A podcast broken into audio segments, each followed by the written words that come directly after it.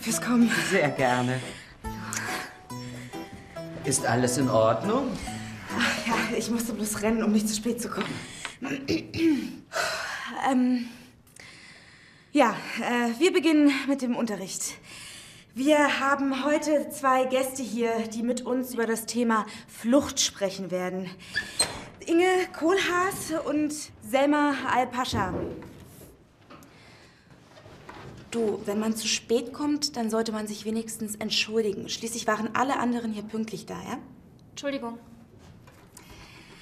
Also, beide Familien mussten aus ihrer Heimat fliehen. Du auch. Wenn ich zu spät komme, dann entschuldige ich mich. Findest du es in Ordnung, dass ich den Unterricht jedes Mal wieder unterbrechen muss? Das stört alle. Entschuldigung.